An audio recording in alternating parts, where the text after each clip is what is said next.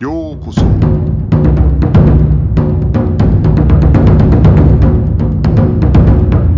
Eu sou o Gustavo e você está ouvindo o Budocast. Então, bem-vindos ao nosso novo episódio do Budocast. Hoje a gente tem aqui a participação especial do Cristiano e do, do Elton. A gente vai falar um pouco sobre o Geomori. E aí, pessoal, se apresenta aí para os ouvintes do Budocast.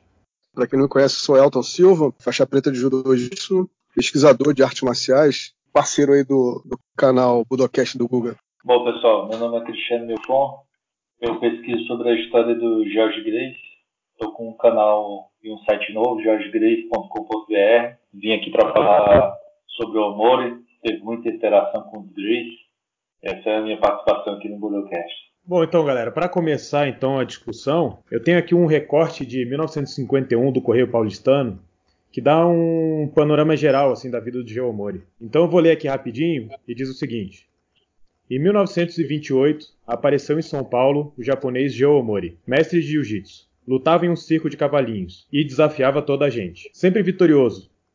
Em São Paulo abriu uma escola de jiu-jitsu, foi no Brás. A princípio, um sucesso. Por fim, o desinteresse. Voltou a lutar em palcos e circos. Fixou-se por uns tempos no Rio, dava instruções de jiu-jitsu depois foi a Belo Horizonte, e em Belo Horizonte morreu envenenado. O nome de Geomori é inesquecível na história do jiu-jitsu ou judô no Brasil. E aí, galera, alguém se arrisca a dizer aí por que, que a história do Geomori é tão inesquecível na história do jiu-jitsu ou do judô no Brasil? Bom, uh, assim, foi um nome marcante na vida e na história dos Greys, que é o jiu-jitsu que chegou hoje, quer queiramos, quer não. É, se não fosse a persistência do Hélio, do Carlos, a gente não tinha um Brazilian Jiu-Jitsu hoje, os caras que mantiveram aquela estrutura dos anos 30. E o Geomora estava no meio deles. Né? A gente não sabe em que nível eles treinaram, mas desconfia de certa forma que eles treinaram junto por muito tempo e participavam da execução da, das competições, dos desafios. Tem que lembrar que não existia academia, não existia. Então, os treinamentos geralmente eram em clubes, ou então alguma tentativa frustrada de montar um, um tatame em casa, alguma coisa assim. E o João Mori tinha aquela marra de ser invencível, de nunca ter perdido uma luta, ter lutado. Ele tinha os seus próprios mitos, né? De ter lutado mais de 100 vezes nos Estados Unidos, em todo tipo de luta, ter sido boxer lá também. Enfim, ele tinha seus, seus mitos e suas histórias. E foi um cara marcante ali, de 28 até 37 ele morreu comecinho de 38, não é isso? Se eu não me engano.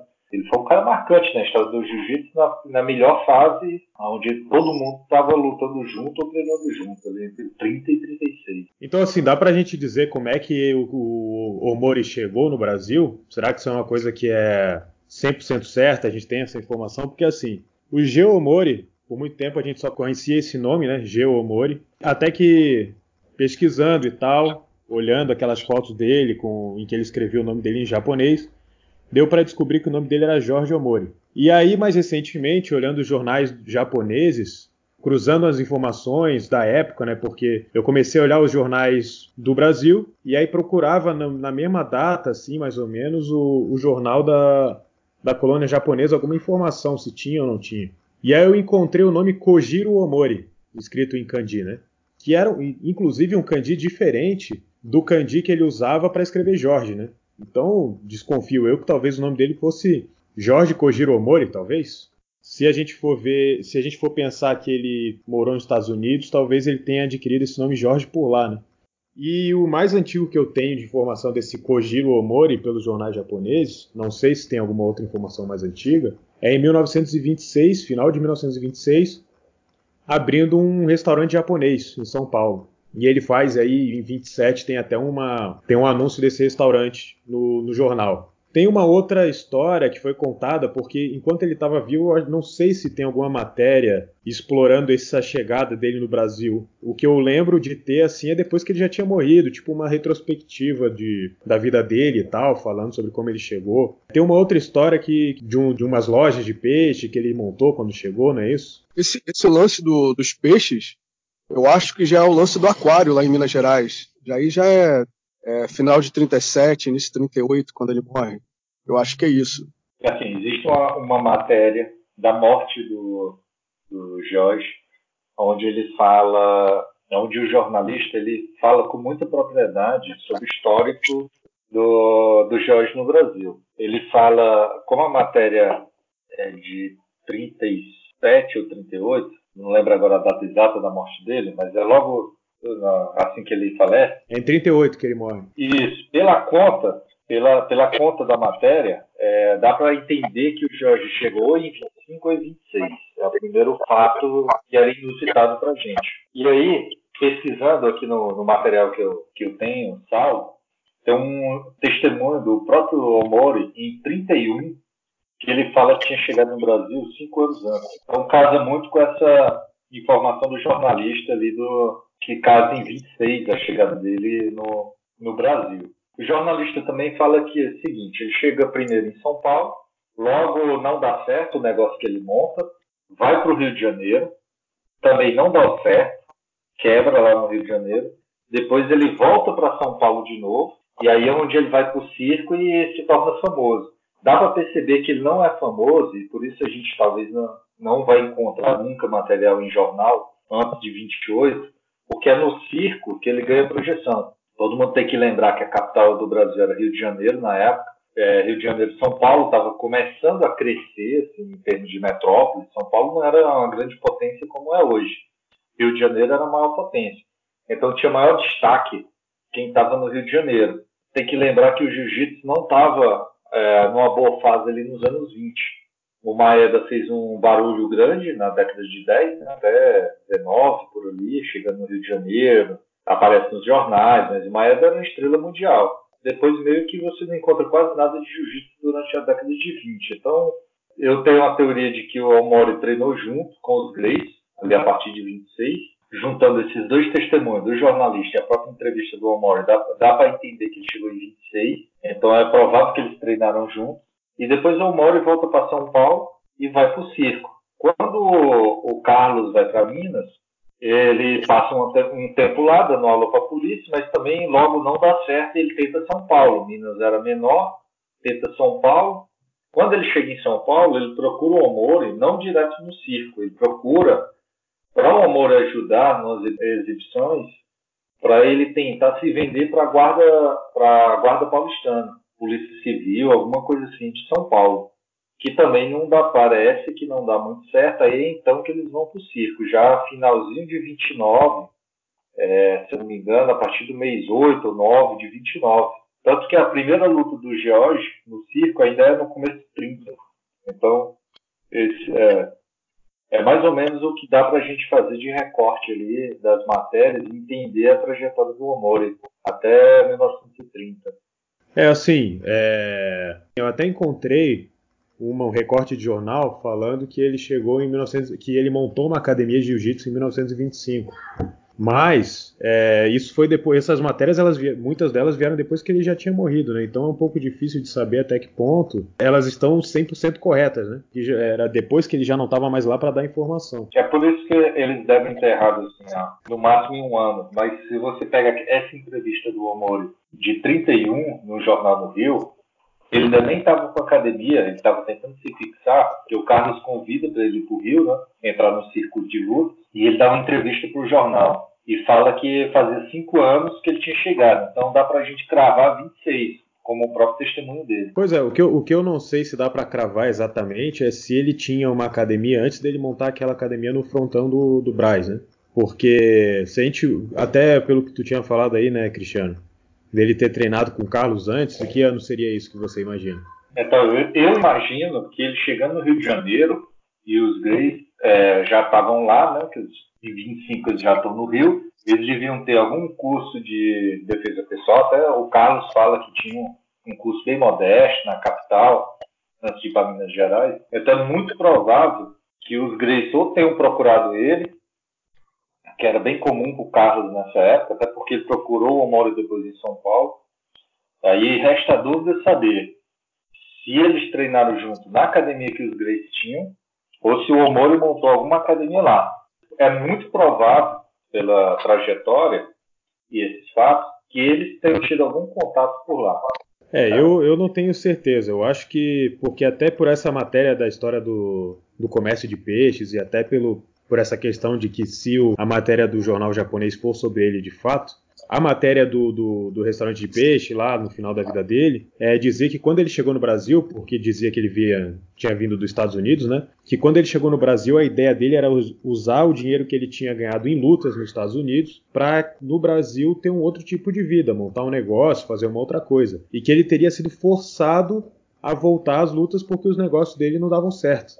Então, em 28, ele teria voltado ao circuito de lutas, porque os negócios que ele, o, comércio, o restaurante, o que quer que seja dele, não teria dado certo. E se a gente for pegar pelo livro, por exemplo, da Reila, né, o, o relato que ela faz lá sobre o Carlos saindo é, de Minas para ir para o Rio de Janeiro, e aí ele faz a luta com o Mori. E aí a gente pega o relato do Mori sobre como se deu essa luta, que o, o Carlos foi com o pai dele na casa do Mori implorando para dar uma ajuda, fazer uma luta com o Carlos e tal é, me parece, até pelo relato do próprio Mori, que eles não se conheciam até ali. Isso teria acontecido, dentro do meu ponto de vista, só em 29. O que, que tu acha, Elton?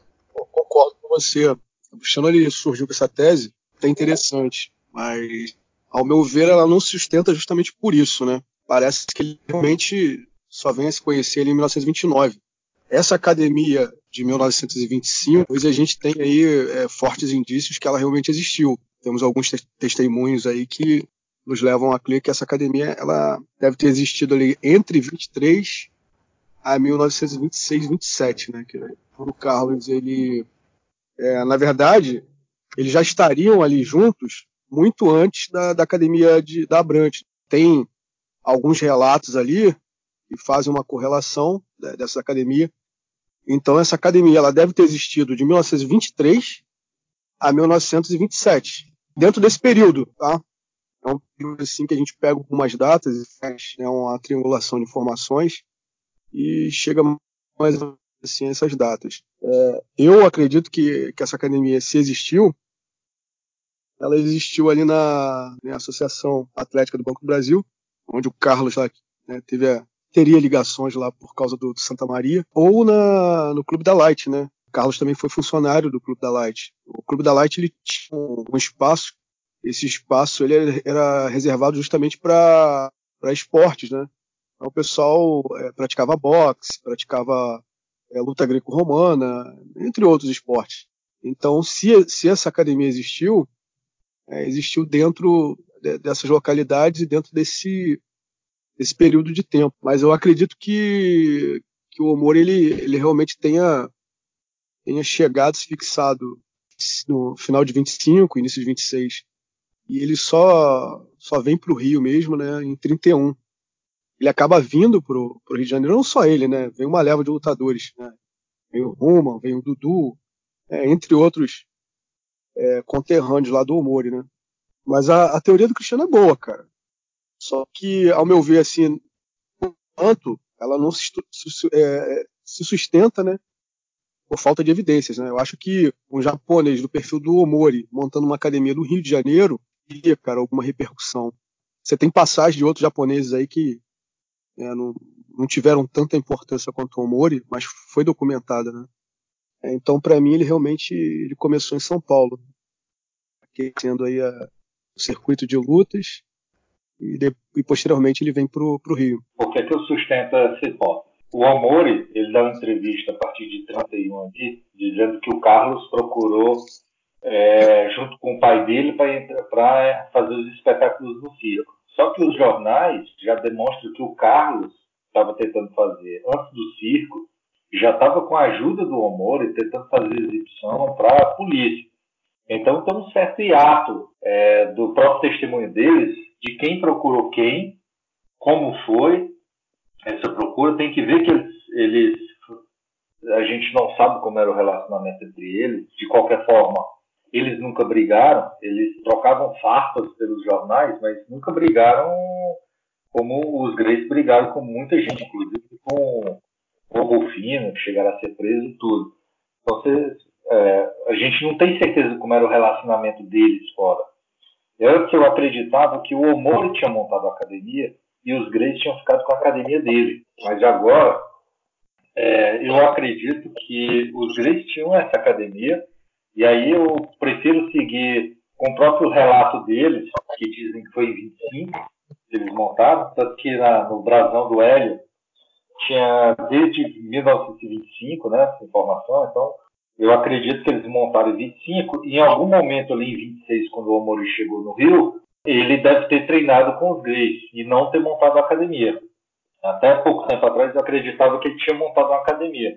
Por que, é que eu acredito nesse jornalista? Porque ele dá até o endereço de onde era a academia do, do Omori, lá no, academia não, aonde o Omori tinha loja lá no Rio de Janeiro. É muito precisa a informação para o cara ter se confundido.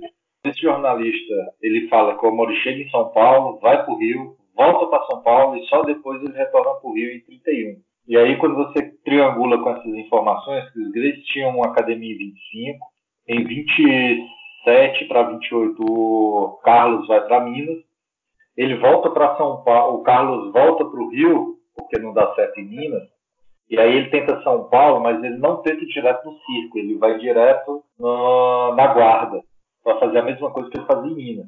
Tanto é que você acha matérias do, do Oswaldo, dá para perceber que os filhos procuram o pai, lá em São Paulo, que o Gastão, o pai, morava em São Paulo, né? Aí vai Oswaldo, Jorge e Carlos, pelo menos.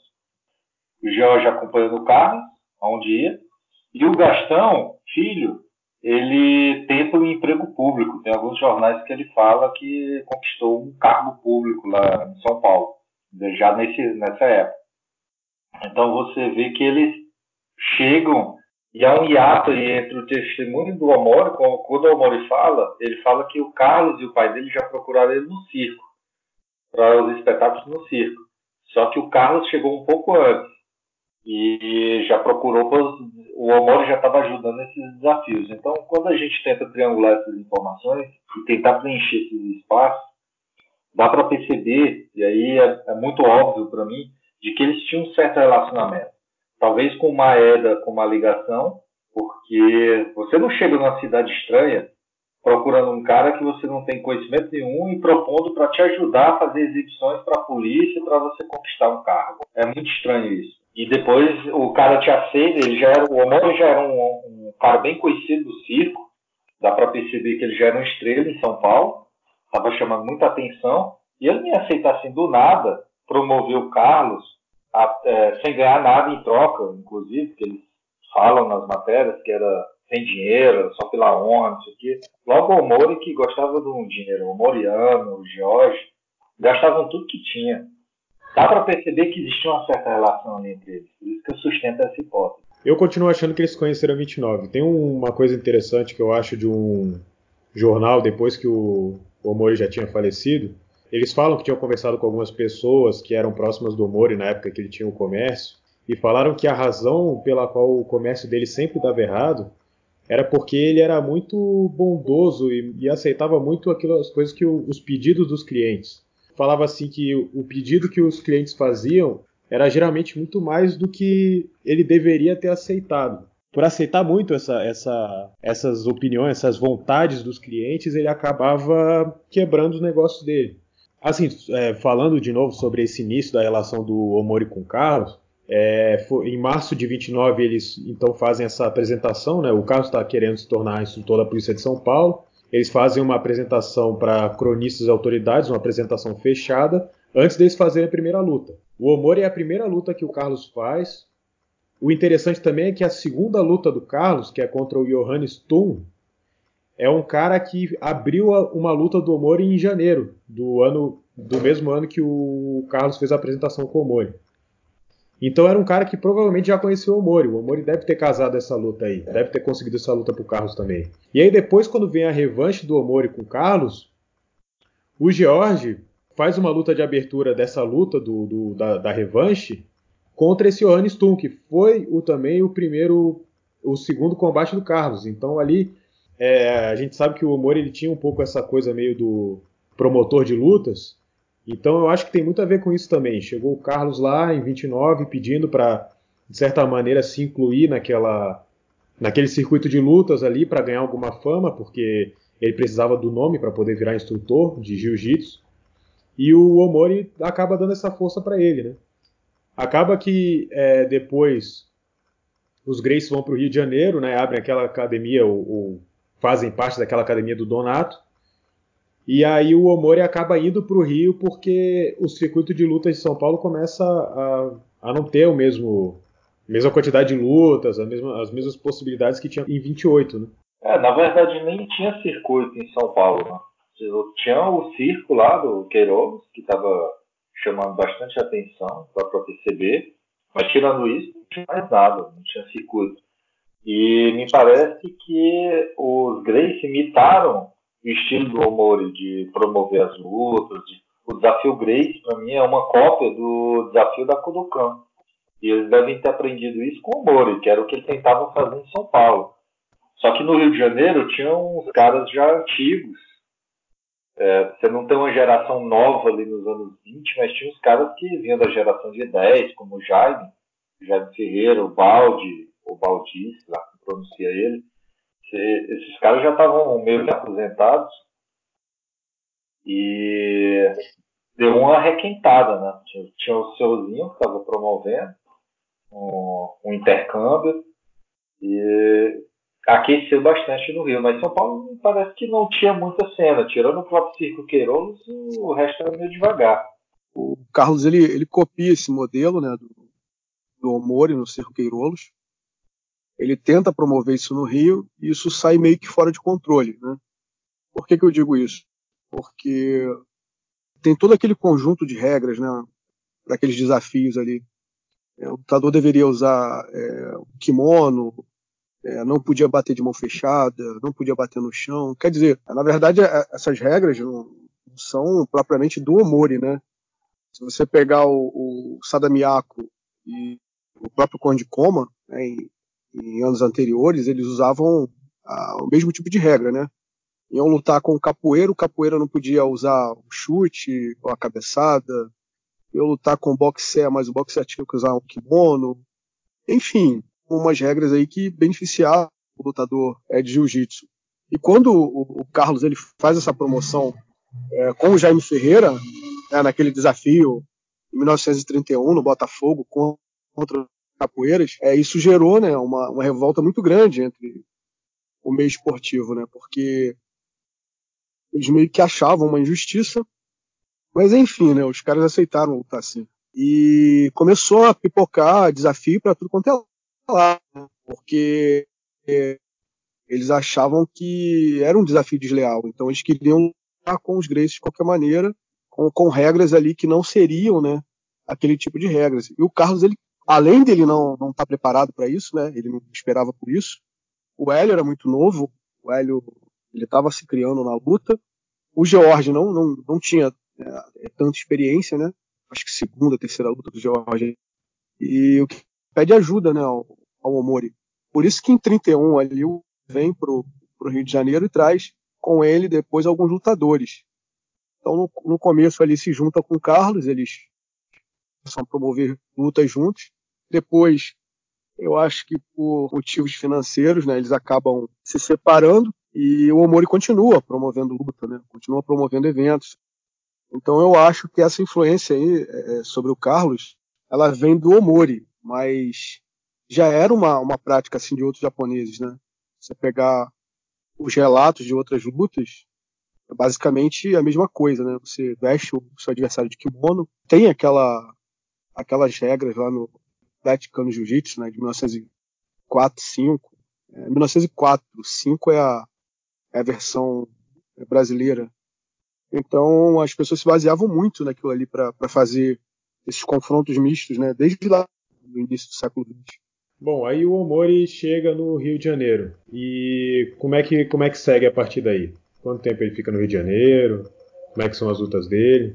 Ele chega em 31, né, ele faz ali uma apresentação rápida nos jornais. Ele já é levado para a Marinha de Guerra ali do, do, Rio de Janeiro, né, para o Clube Naval, por um ex-aluno do Conde Coma, ele não é contratado, né? Ele vai dar algumas aulas lá na, na Marinha em 32, começa a fazer algumas lutas, né? Chega chega primeiro, na, na verdade, ele se junta logo no, com os Grace, né, fica pouco tempo, ele chega a responder algumas coisas ali, como se estivesse de frente mesmo da academia.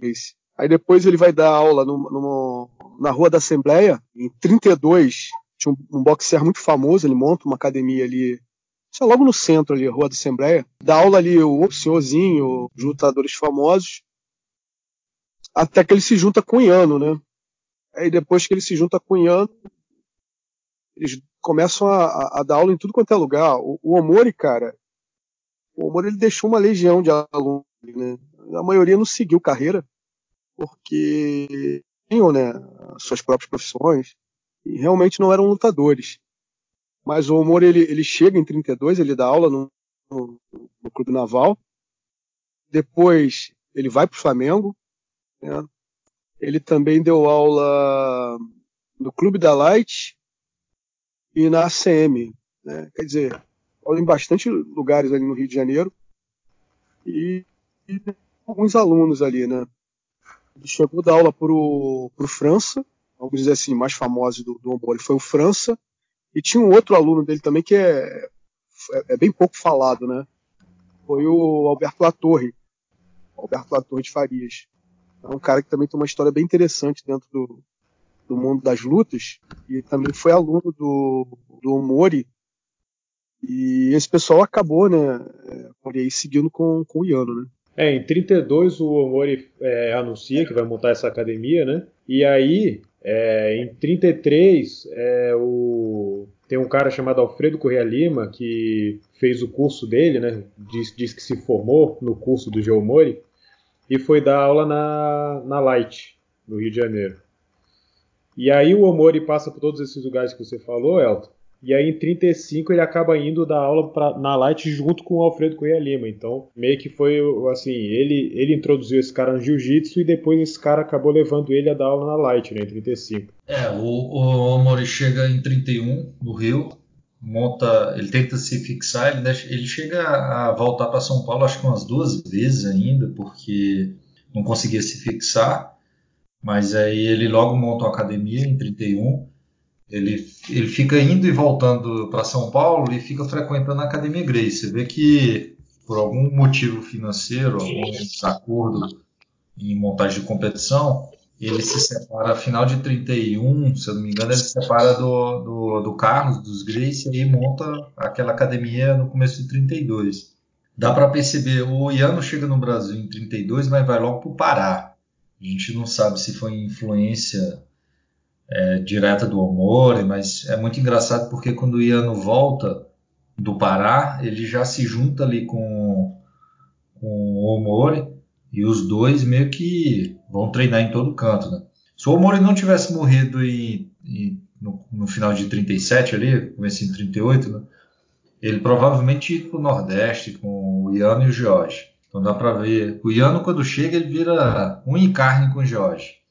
Então é muito provável que o Omori estava ali no meio também. Por mais que no jornal eles ficavam se desafiando, essa trinca ali, Iano, Jorge e, e Omori, eles rodaram no, no circuito do Rio, depois foram para o circuito de Minas. Começa já no final de 35, se eu não me engano. O Omori chega a lutar duas vezes com o Jorge.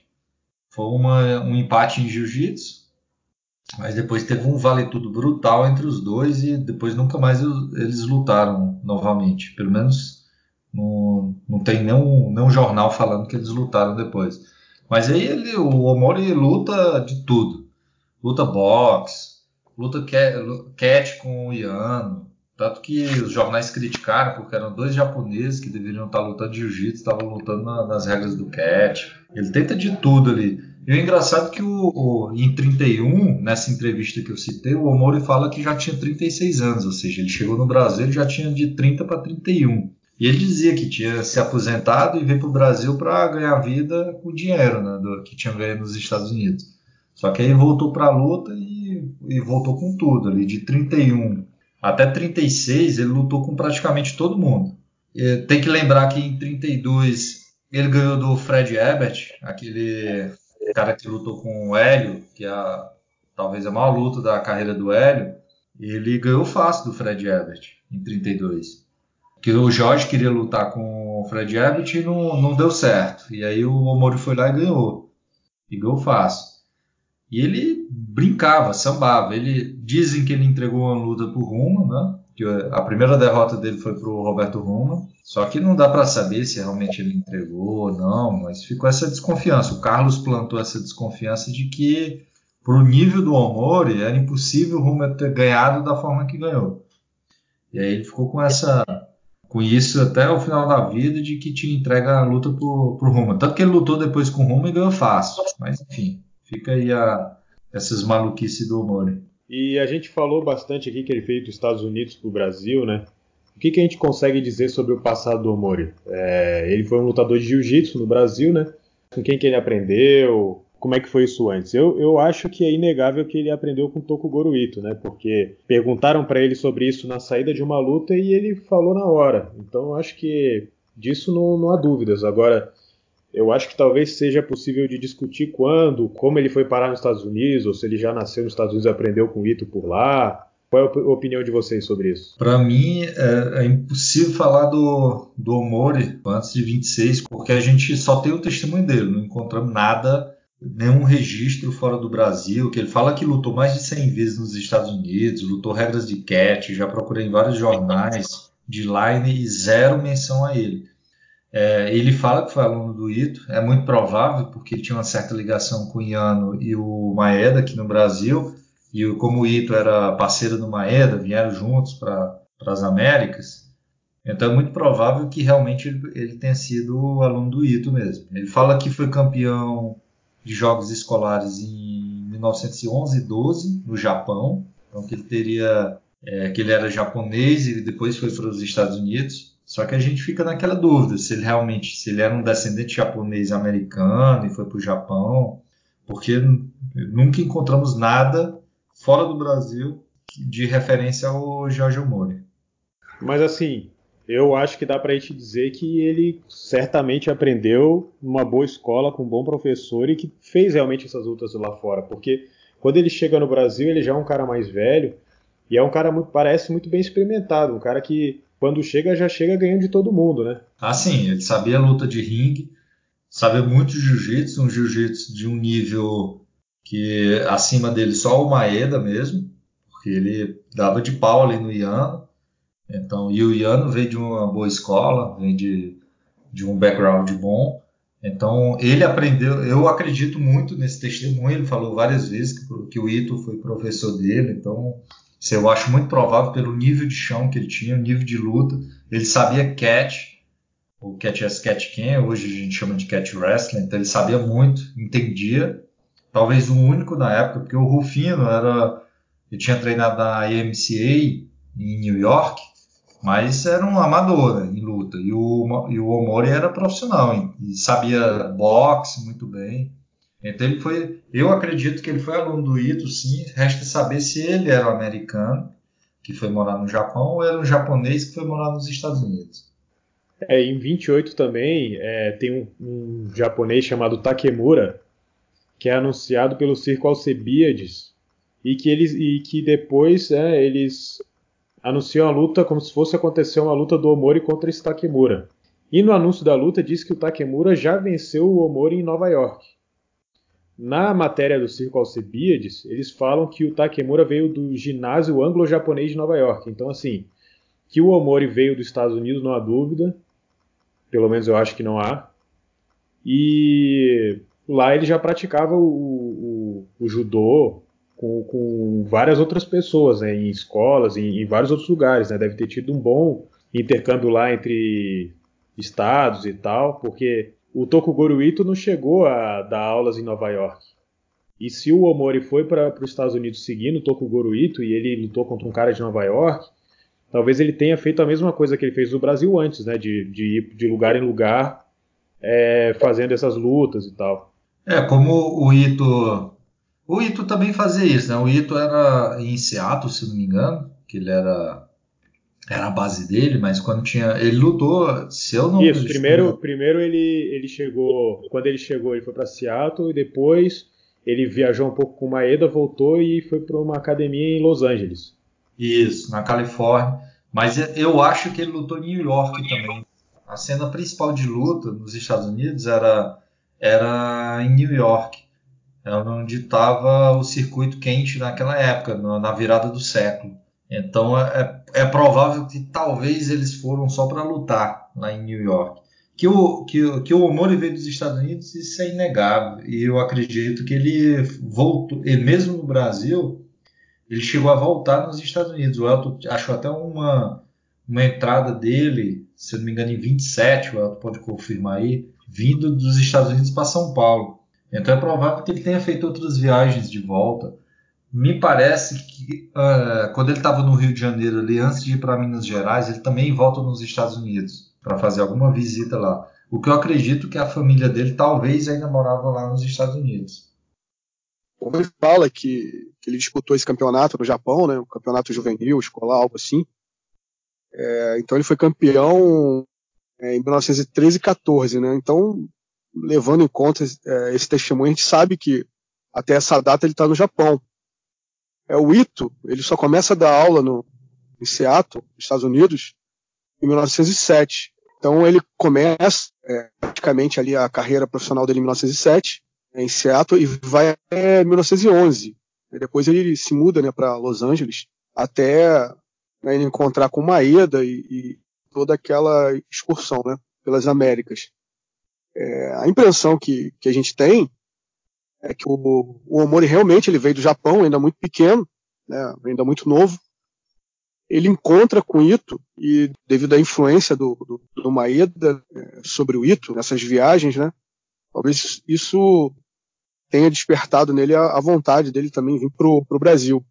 É, o Ito ele chega a ficar algum tempo no Brasil, não me lembro exatamente, mas não, não foi muito tempo, né, como os outros, né. Ele logo retorna. Então eu imagino que, que tenha uma ligação, né, essa conexão entre o, o Ito e o Conde Coma. É, é, interessante, o Cristiano falou aí, né, que o, o Iano chega em, em 32, não. O Iano, na verdade, ele chega em 31, né, no Rio de Janeiro, e ele vai né, para o Amazonas e, e, fica né, até, até 33. Depois, por indicação do próprio Maeda, ele vai dar aula na Marinha. É, eu encontrei é, uma reportagem fala que final de 32, que o o Geomori ele estava indo justamente para o Amazonas visitar o Maeda. É, só que eu não consigo mais achar, cara. Eu salvei isso no computador e acabei perdendo. Né? Mas eu sei que tem essa viagem do Omori. O Omori ele vai visitar o Maeda em 32, depois disso, em 34, metade de 34, o, o Iano ele vem direto para a Marinha do Rio e eles têm uma ligação. Então você vê que eles estão realmente interligados, né, de alguma maneira eles tinham né, algum meio de comunicação né, entre eles. Né? O próprio Maeda, né, ele, não, ele tinha alguns alunos ali no Rio de Janeiro que, que faziam a ponte com ele. Né? Tem aí um, um, militar muito famoso que era aluno do Maeda, então eu imagino que eles mantinham algum tipo de, de comunicação. É até interessante, o Elton lembrou agora que o Ito começou a dar aula em 1907. Mas aí o Ito volta para o Japão, se eu não me engano, em 1911 e casa com, a, com, a, com aquela data que o Mori falou, que foi campeão em 11 e 12 em jogos escolares. É bem provável, talvez, que ele tenha ido para o Japão junto com Ito, que era o professor dele. Por isso que eu acredito que ele era americano, talvez a família morava ali no, em Seattle, ou na Califórnia, ou até no Havaí, e ele treinou com Ito na infância, depois foi para o Japão eu não lembro quantos anos o Ito passou no Japão, porque logo ele volta para os Estados Unidos, né? 17, sei lá. E talvez ele foi com o professor e voltou com o professor, mas é só suposição porque casa com essas informações. Que a única coisa que ele fala do Japão é nesses jogos que ele foi campeão, em 11 e 12, e mais nada. Ou ele pode ter vindo do, do Japão né, nessa, nessa data com o Ito, né? No retorno do Ito. Ele dá umas entrevistas na, naquele jornal, acho que é a última hora, ele fala só a treinar no Kodokan com 5 anos de idade. Então me parece que ele teve uma infância, né, é, no Japão. É, se ele veio para os Estados Unidos, ele deve ter vindo aí no início do século aí entre 1907, 8, na fase do Ito, né? Que o Ito estava se promovendo né, como lutador profissional e você vê a, a influência do, do Cat sobre o, o Omori, né? O Ito participou muito disso, não só o Ito, né, mas o Aida também. Mas sendo o Ito professor do Omori, você vê essa influência direto, né? O, o Omori ele chega no, no Brasil, ele já tenta um, um circuito de, de cat em São Paulo e depois ele traz isso para o Rio, né? O, o Senhorzinho e o Manuel Rufino eles estavam trabalhando aqui no, no Rio de Janeiro, mas ainda não era algo tão popular. Então, quando o Omori chega no Rio de Janeiro e se junta com o Iano, né, as competições decolam, né? Viram uma febre. Coisa meio que vira uma loucura. Todo mundo aprendendo técnicas de, de catch scan. E esse pessoal vai se misturando, né? Mas o, o Omori, ele nunca deixou o catch de lado, né? Ele tinha as aulas de jiu-jitsu, onde todo mundo botava o kimono, ia treinar de kimono, mas tinha as lutas, né? O treinamento de catch, onde o pessoal usava só, somente sunga, né? Lutava somente de sunga. Pouca gente sabe, né? Mas a, a Liga de, de Esporte da Marinha, quando ela contrata é, o Takeo Yano, é para ser técnico de jiu-jitsu e luta livre, né? Então, você vê que a luta livre está enraizada ali no, no, no Ori e, e, no Iano, né? Então, isso é uma, uma forte influência aí da, da, da vida dele no, nos Estados Unidos, né? E isso aí é repassado depois aí para muitos lutadores, né? Só vai surpreender com muita coisa que vem por aí. É, assim, eu não tenho dúvida nenhuma que o Omori treinou com o Ito. Eu não sei exatamente onde foi que isso aconteceu. É, nos jornais japoneses de 34 a 38, eles falam que o Omori é um terceiro dan de judô. Né, eles colocam o Omori terceiro dan. E existe jornal brasileiro que, até que eu, me, que eu me recorde, que fala dele como segundo dan. O Kodokan publicava, ainda publica, acredito eu, é o registro de todos os faixas pretas da, da Kodokan. E eu tenho essa, o registro mais ou menos dessa época, né? até 37 eu tenho e eu procurei o Omori por lá e não consegui encontrar nem com o nome de Kojiro Omori, nem com o nome de Jorge Omori. Pelo menos não terceiro Dan e segundo Dan, com certeza não. É, Shodan, é, talvez, mas assim, incerto, porque teria que conseguir a versão original, porque eu tenho o PDF só, né? Para alguém tentar identificar se o kanji seria o mesmo, porque como é muito pequeno, não dá para identificar se o kanji que tem lá de um Omori que eu encontrei como Shodan era Jorge ou não. Pode ser, como pode não ser. Eu acredito que não deve ser. Eu acho que o Omori ele não tem a faixa preta oficial da Kodokan. Eu acho que ele treinou com o Tokugoro Ito em algum momento que o Ito estava ensinando fora da Kodokan. E eu também não sei como é que era a comunicação do Omori nesse tempo todo que ele ficou no Brasil, se era em português a todo momento, se o português que ele falava era fácil de entender, assim, porque a gente pega até, por exemplo, para citar um exemplo aqui, o Ogawa, ele só falava em japonês, né? Então a gente tinha um tradutor intermediando toda aquela história, e às vezes muitos erros que a gente tem do que está escrito é porque o, o, tradutor traduzia uma coisa, o jornalista entendia outra, e ninguém sabia exatamente qual era. Ninguém tinha o, o conhecimento de como as coisas funcionavam no Japão ou não, para ter certeza daquele fato, para questionar, para perguntar mais uma vez se aquilo que o cara estava dizendo era aquilo mesmo que ele estava querendo dizer, né? Então, eu, eu não, não, sei se tem como cravar que ele treinou na Kodokan, mas eu acho que dá para dizer que ele treinou com o Tokugoro Ito sim. É, eu, eu acho que ele era faixa preta do Ito, só que não, não oficializado na Kodokan. Eu não sou especialista nisso, vocês são melhores do que eu, mas dá para perceber nessa época que era bem complicado. Primeiro, era só a Kodokan que poderia é, registrar, ou seja, tinha que ir para lá aparentemente, mas pode ser que existiam exceções, porque você vê que não tem nenhum brasileiro também na, nessa época que recebeu faixa preta na Kodokan, ali no final dos anos Não, 20. assim, Cristiano, é, não precisava necessariamente ir até o Japão, mas precisava que alguém oficialmente entregasse. Então, por exemplo, é o Koizumi lá no, em Londres, né? O Jigoro Kano foi até Londres e deu a faixa para ele. Então ele não, não precisou retornar ao Japão e treinar na Kodokan. Se viesse alguém oficialmente te entregasse a faixa, ele te dava o registro, né? Ele te dava o, o, registro na Kodokan. Ele poderia vir de fora, mas tinha que ser alguém oficialmente, né? E por muito tempo a única pessoa que podia assinar a faixa era o Jigoro Kano. Então, principalmente no início da dessa expansão do judô para fora do Japão, era muito difícil alguém ter uma faixa oficial, né? Por isso que eu acredito que ele era faixa preta do Ito,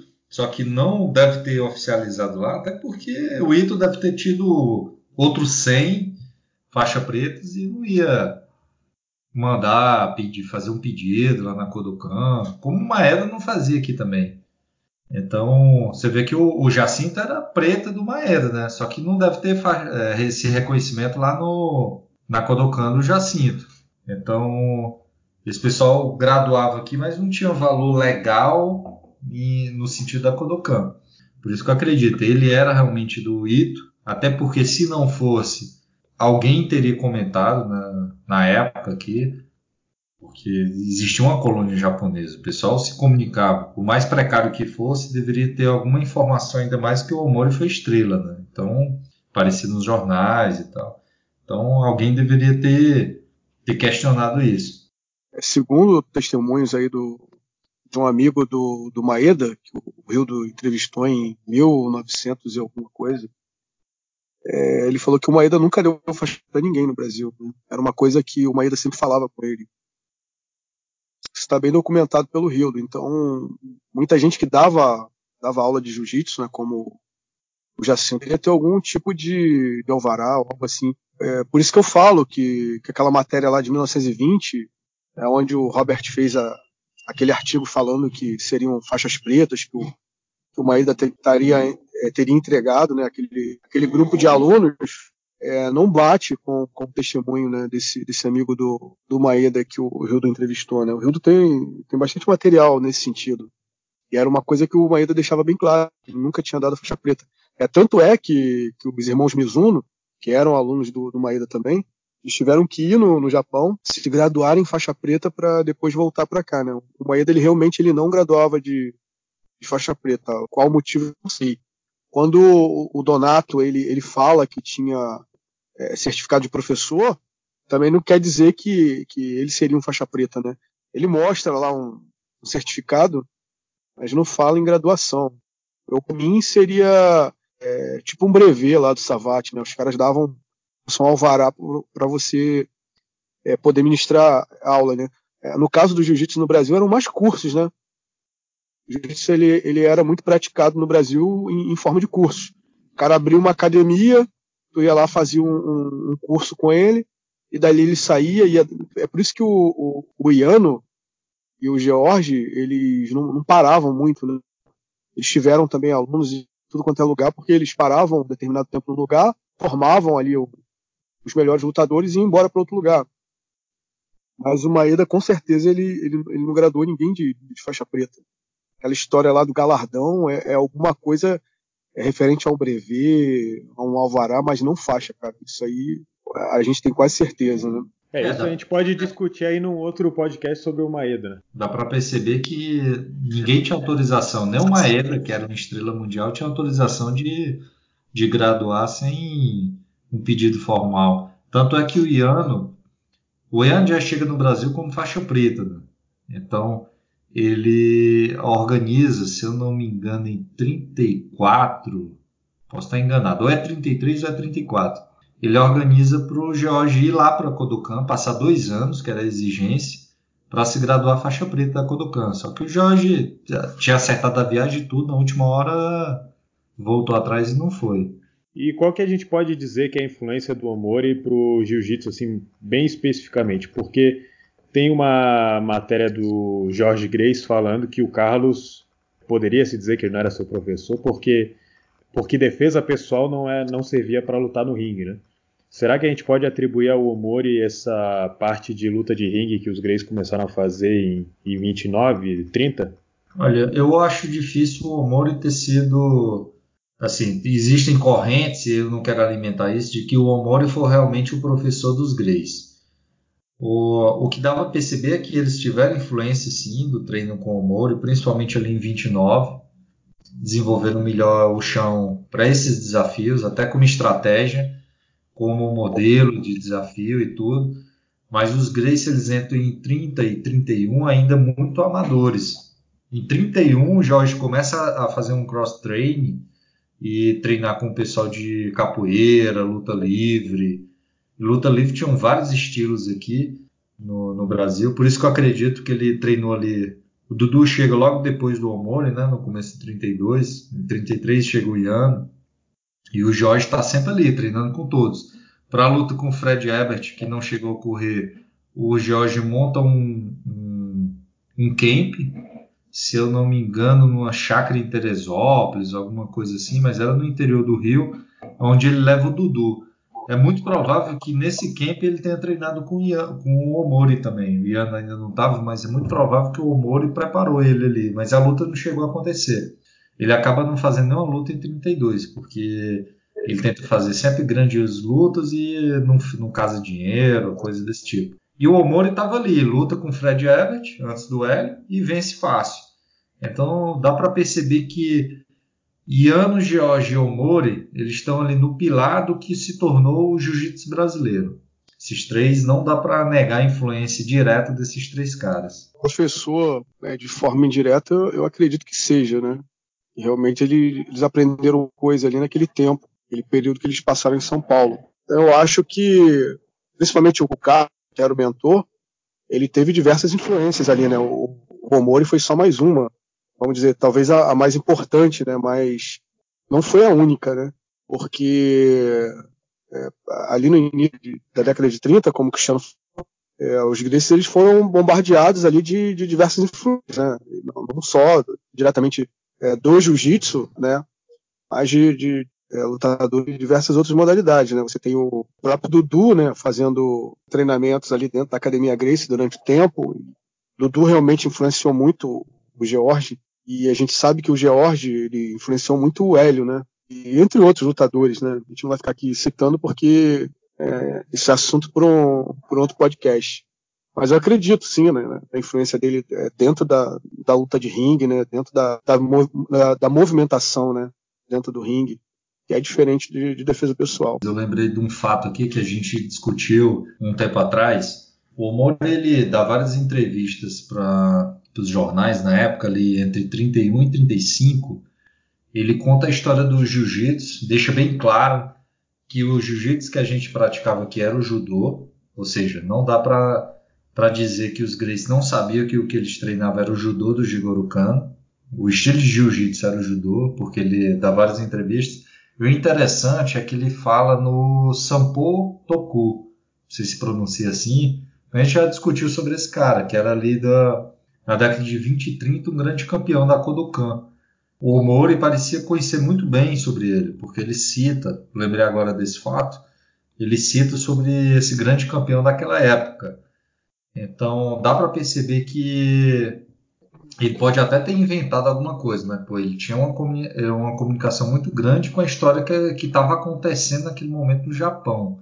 Que ele fala que treinou muito tempo com o Sampo Toku, que teria sido aluno do Ito em algum momento, na, na época que o Ito voltou para o Japão. Assim, para o detalhe da, das matérias, é, é improvável. Tem que lembrar que não existe internet, gente. Então é muito improvável que ele não tivesse uma boa comunicação com o Japão e com o que estava acontecendo naquele, naquele tempo. O Tokusampo ele entrou na Kodokan em 1907, se não me engano. Né? E o Tokugoro Ito saiu do Japão em 1908, não foi isso? 1908, 1909, alguma coisa assim. Ou foi o contrário? 1907? Isso. Em não, 7 então, ele começa não, então, a dar então, peraí. Então, então, Toku Sampo entrou no, na Kodokan em 1906 e o Toku Goroito foi pro, saiu do Japão em 1907. Então, o período que... ali é muito curto, né? Teria que ter sido, porque o, o Omori ele fala que ele foi aluno com, do Toku Goroito junto com o Toku Sampo, que eles foram alunos em, ao mesmo tempo, né? Era o colega de treino dele. Então teria sido um ano, se for então, por, por isso que eu acredito, o, o, Google, por isso que eu acredito que o, o, o Omori ele foi aluno do, do Ito na volta do Ito para o Japão. Aí eu não sei quem foram os alunos do Ito, porque o Ito volta no Japão, não lembro aqui qual foi o ano. É, vai dar aula lá. Talvez o, o, o Toku Sampu foi treinar com ele, e foi quando o Omori começou a treinar com Ito. Ele fala isso, que foram que eles, os dois foram alunos ao mesmo tempo, na mesma época do Ito. Resta saber que período foi esse. É, então, o que eu acho que trabalha um pouco contra o Omori ter treinado na Kodokan é o fato de que existia um grupo da Kodokan em São Paulo e o Omori não fazia parte desse grupo, né? Que era o Tatsuo Koshi, o, o Katsutoshi Naito, todos esses caras eles estavam ali, eles eram um grupo da Kodokan é, bem unido Tanto é que depois da Segunda Guerra Mundial eles formam a Associação de Faixas Pretas a Kodokan. E o Omori, ele em nenhum momento aparece tendo esse intercâmbio ali com esses caras, né? O que para mim parece estranho. O, o Omori então, citar mas... aquele, aquela história é, atual, vamos dizer assim, para a época deles, do Toku Sampo, o que estava acontecendo e tal, eu acho que o Omori tinha sim alguma comunicação com a colônia japonesa. E a Kodokan publicava uma revista, era agora eu não lembro se era semanal ou mensal, que tinha todas as atualizações, as coisas que estavam acontecendo. Quando o Kotani vem para o Brasil em 39, ele volta para o Japão, ele descreve tudo o que aconteceu aqui, como é que foi a visita dele e tal. E da mesma forma, é, essa revista da Kodokan falava sobre os, os grandes nomes da Kodokan, os feitos deles, os campeonatos e tal. Então eu acho que é, a colônia japonesa aqui, os praticantes de judô, eles deviam ter algum acesso a essas informações, que para quem era de fora devia ser uma coisa assim muito difícil de obter. Mas eles deviam receber essas revistas, eles deviam receber essas informações de fora. É, é isso que eu penso. É, o, o, que é muito estranho disso é porque o Omori me parece que estava muito evidência no Rio. Essa matéria, se eu não me engano, é de 32. Logo quando ele, ele já está bem estabelecido, já é bem famoso, ele começa a, a contar a história do judô barra jiu-jitsu aqui né, nos jornais. E é muito estranho porque se fosse mentira as coisas, se tivesse exagero, alguma coisa, deveria alguém ter questionado, né? Mas sei lá, vai, vai entender também como é que chegavam essas informações na colônia japonesa. Mas ele me parece muito seguro disso, de falar que tinha sido aluno do Ito e teve um colega de treino que foi o, o esse cara. É, então, assim, é muito estranho ele já estava bem famoso, estava em bastante evidência no Brasil, e para ele falar essas coisas e ninguém questionar depois, é, dá uma certa credibilidade. Apesar de que ele não, como ele não cita datas, fica muito difícil da gente saber que período foi esse. Né?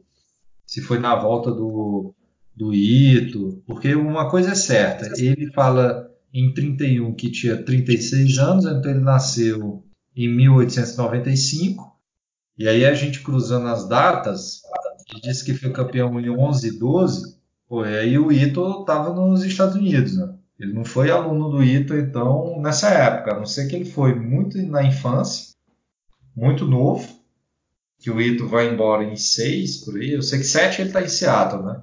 Então, não sei, é, ele teria que ter sido muito criança. Ou então na volta do Ito que ele foi aluno, que eu também não lembro qual foi o ano que o Ito voltou. É, eu acho que a dificuldade tá, de saber isso está exatamente aí. Algumas informações, alguns anos parecem que não batem. E aí só com encontrando realmente alguma coisa do sobre o Amori de fora do Brasil é que daria para para tirar essa dúvida, né? Mas então, como é que ele chega em Minas Gerais? Como é que a gente como é que vai esse caminho do Omori do Rio de Janeiro até Minas Gerais? É um grande nome que foi meio que apagado da história do jiu-jitsu também, é um cara que é, faz a cola de todos esses atletas, esses lutadores, é o mestre Luanzi. Né? Luanzi foi um introdutor do jiu-jitsu em muitos lugares, como Rio Grande do Sul, Minas Gerais. O Elton vai me confirmar aí, mas eu acho que foi ele que criou a primeira federação lá em Minas Gerais. O Luanzi vai para Minas Gerais, em 35 ele começa a montar um circuito de lutas lá, ele começa a convidar o George, o Iano, o Omori, o Dudu, todos esses caras vão lutar lá em Minas Gerais. Tanto é que o Luanzi monta também esse mesmo circuito no Rio Grande do Sul e depois em São Paulo, no final da década de 30. Mas aí eles vão por convite do Luanzi, tanto que o Jorge vai morar na academia do Luanzi, lá, lá em BH. E aí o Jorge fica para lá e para cá, né? Rio de Janeiro, Minas Gerais. Mas todas as lutas do George, a grande maioria, e quem quiser acompanhar as lutas, eu cataloguei a maioria que eu consegui comprovar em jornal. Você vê que de 35 até 38, o Jorge praticamente só luta ali no circuito do Luanze. Quase todas as lutas são lá em Minas Gerais. Então dá para ver a importância muito grande do Luanze na história da luta livre esportiva, na luta do, do judô e do jiu-jitsu brasileiro. Eu acho só quem não luta lá é o Hélio, porque o Hélio já se aposenta ali em 36, né? Mas o, o Mori vai morar lá, o Dudu vai morar lá, tanto que eles falecem em BH. O Jorge fica muito lá. Então fica Rio BH direto. Então ele está ali na. É o chamariz desses caras irem para Minas Gerais. O, o Omori ele, ele sai do Rio de Janeiro em final de 37, né? Dezembro de 37. Ele passa a ACM para os Onos, né? Os irmãos Onos. É, o Flamengo, na verdade, ele já tinha passado para o Iano, o Iano resolve com, com o Mori também para Minas. Na verdade, ele, ele, tinha ficado só com a, com a, com o Clube da Light, né? Ele passa a, a semi pro, pro, pros irmãos Onos. Não, 36, não, mano. Não, não. Porque ele é, morre em 1937, começo de 38. Não, ele, ele morre em 38. Ele, ele morre em 38, é. 38. Mas é janeiro, é janeiro. Ele adoece em final de 37. Não, o Omori, ele dava aula em praticamente todos esses lugares aí. Aí, por algum motivo, ele começa a deixar esses lugares e colocar um substituto, né?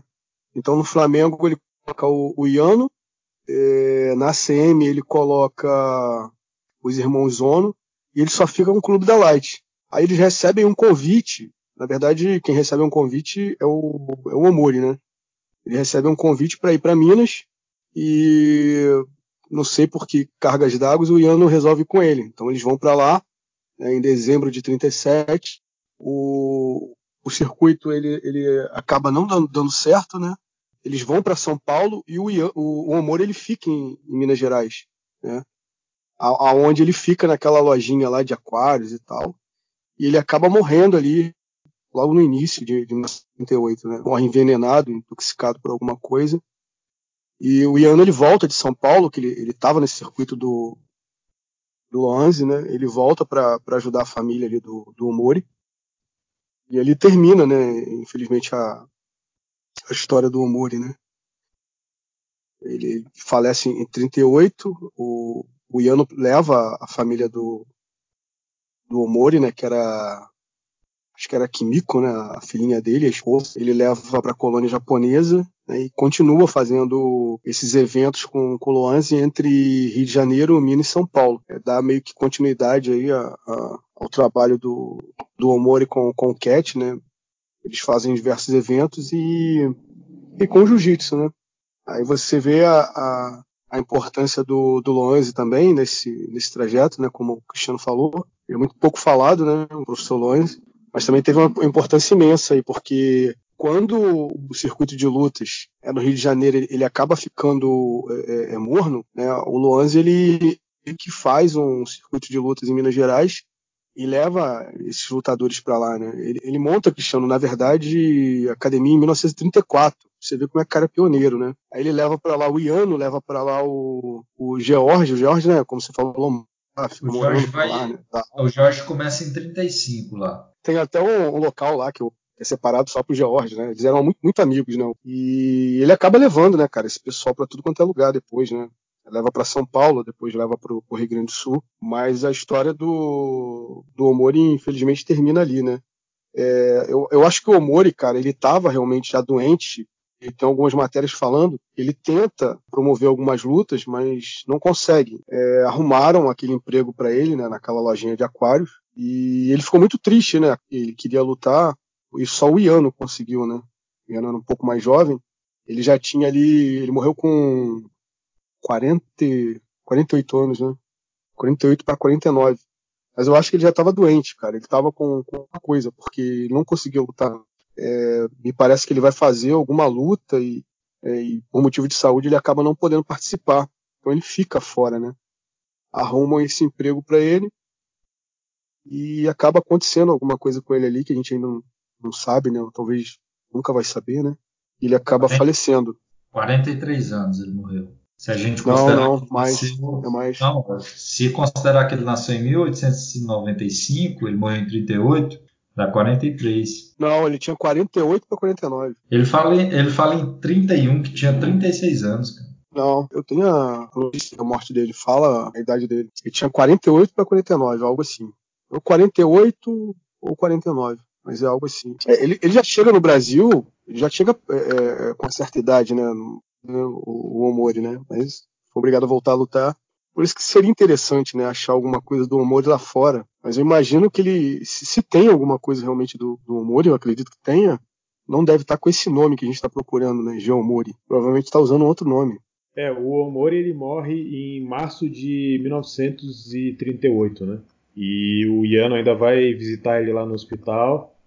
Alguns jornais é, dizem que ele foi envenenado e que até o médico fala que se ele não fosse um atleta e tal, se ele não tivesse o vigor físico dele, talvez ele não tivesse resistido como resistiu, mas dá para ver que ele ficou muito debilitado. Não sei se de fato ele foi envenenado ou não. Vocês acham que ele foi envenenado? Ah, cara, é muito, é muito complicado. Assim, começa a gerar teorias de conspiração.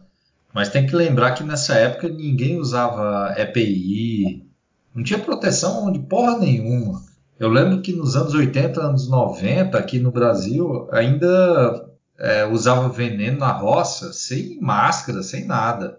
Simplesmente você jogava veneno ali e foda-se. Ia para cima sem, sem, equipamento nenhum.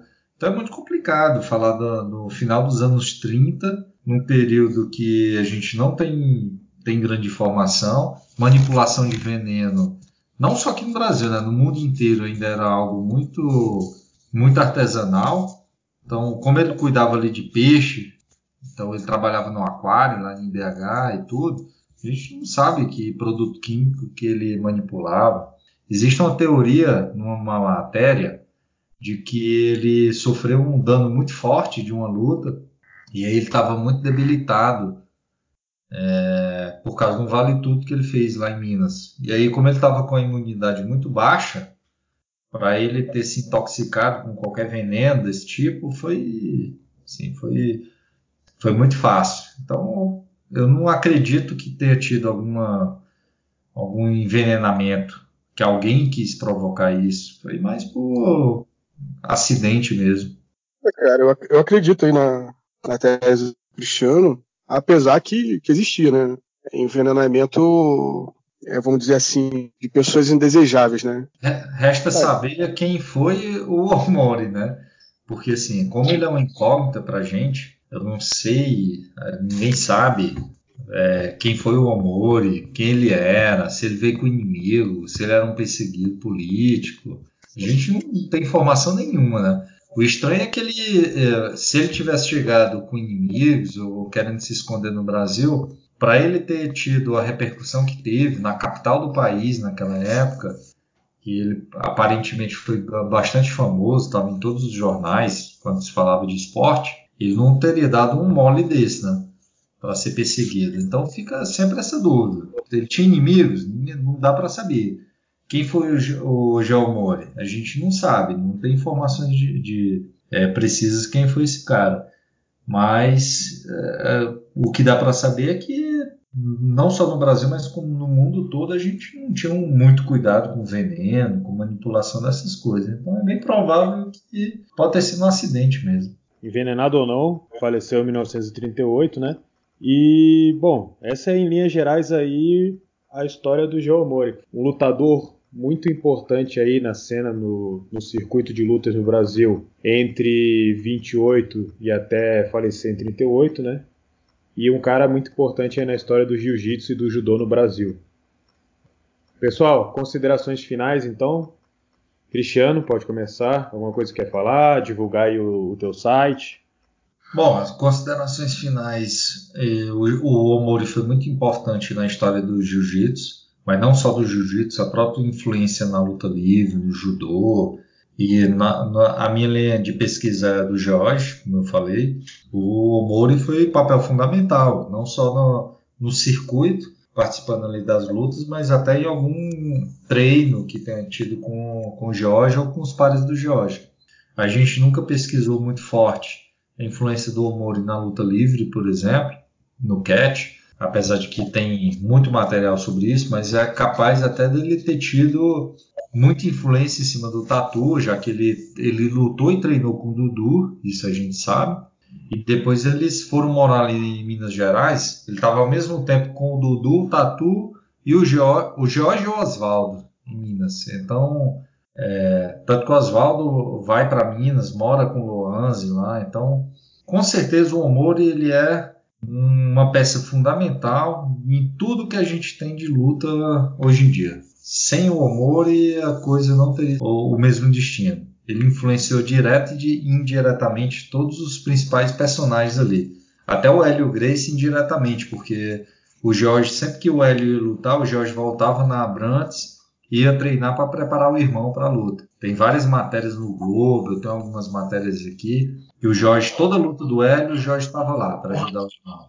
Bom, só para só finalizar, o, eu estou catalogando as lutas de Jorge, inclusive tem algumas com, com o Omori, mas dá para ver que ali de 31 até 37 dá para ver que a influência do Omori diretamente em todas as lutas é muito forte.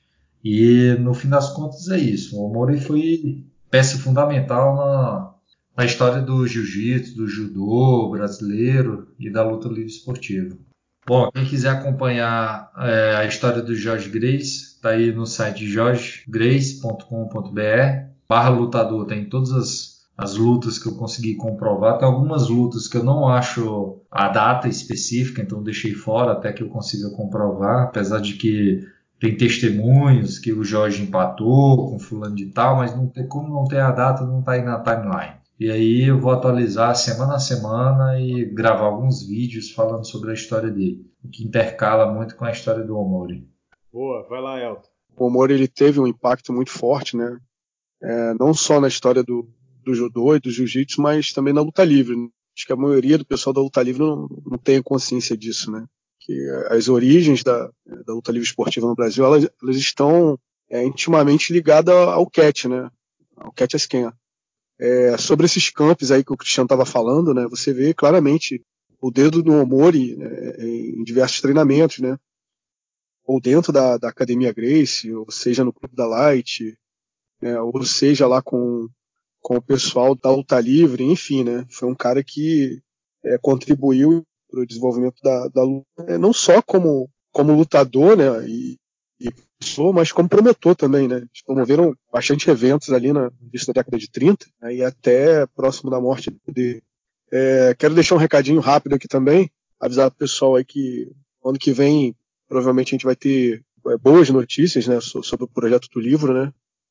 O livro que eu venho escrevendo aí com com a autoria do Eduardo, com um projeto né, que a gente iniciou em 2013, forte influência aí, né, dos trabalhos do, do Cristiano, é, do Gustavo, enfim, né, é um, é um trabalho que a gente começou lá atrás e, e acabou se, se convertendo, né, no livro.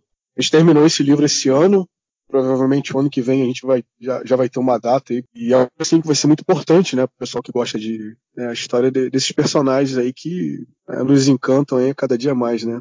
É um livro é muito antes é, do MMA, é um legado dos precursores é, do Vale Tudo no Brasil e no mundo. Né? Vai ser um livro assim que vai, né, vai causar um pouco de, de, polêmica no bom sentido, né? Muita novidade, muita coisa aí vai, vai contribuir aí para enriquecer o debate.